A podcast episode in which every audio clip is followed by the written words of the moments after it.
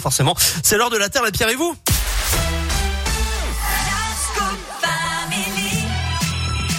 Et on va parler, je sais pas si vous avez entendu parler d'un truc qui arrive dans un mois, un événement du côté du Qatar. On parle du boycott de la Coupe du Monde de foot. Eh oui, Eric, Lyon, Saint-Etienne, Clermont-Ferrand, Bourg-en-Bresse, Grenoble, comme Paris et de nombreuses villes de France, les grandes mairies de la région ont annoncé qu'elles allaient boycotter la Coupe du Monde de foot qui commence donc le mois prochain au Qatar. En clair, pas un euro dépensé pour la promo de l'événement, pas de fan zone, pas d'écran géant.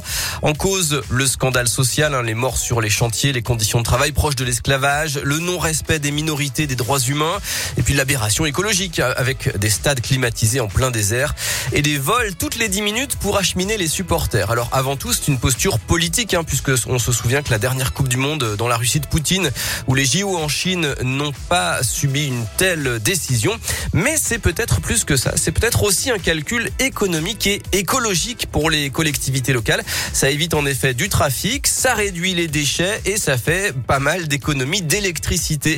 L'inflation et la prise de conscience écologique ont, forcément joué un rôle dans cette décision.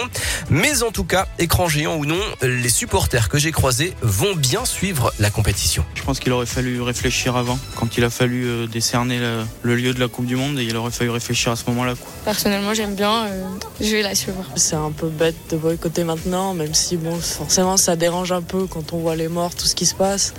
Mais bon, après, c'est une Coupe du Monde, elle a été décernée. Euh, moi, je vais la suivre. Euh, honnêtement. Voilà, et puis euh, n'oublions pas que cette Coupe du Monde 2022 au Qatar n'est qu'un avant-goût finalement des Jeux d'hiver asiatiques qui vont avoir lieu en 2029 en Arabie Saoudite, euh, dans un désert où il ne neige jamais.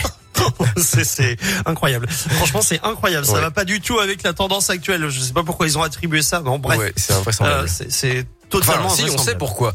c'est parce qu'ils ont payé plus, mais bon. Ah oui, mais bon, des jeux d'hiver dans le désert. Dans le désert. c'est l'erreur, C'est un concept. Franchement, ça n'a pas de sens. Bon, merci beaucoup, euh, Philippe Later, la pierre et vous en replay sur radioscoop.com. À plus tard, Philippe. À plus. La suite avec trois cafés gourmands Caen et avec Britney Spears.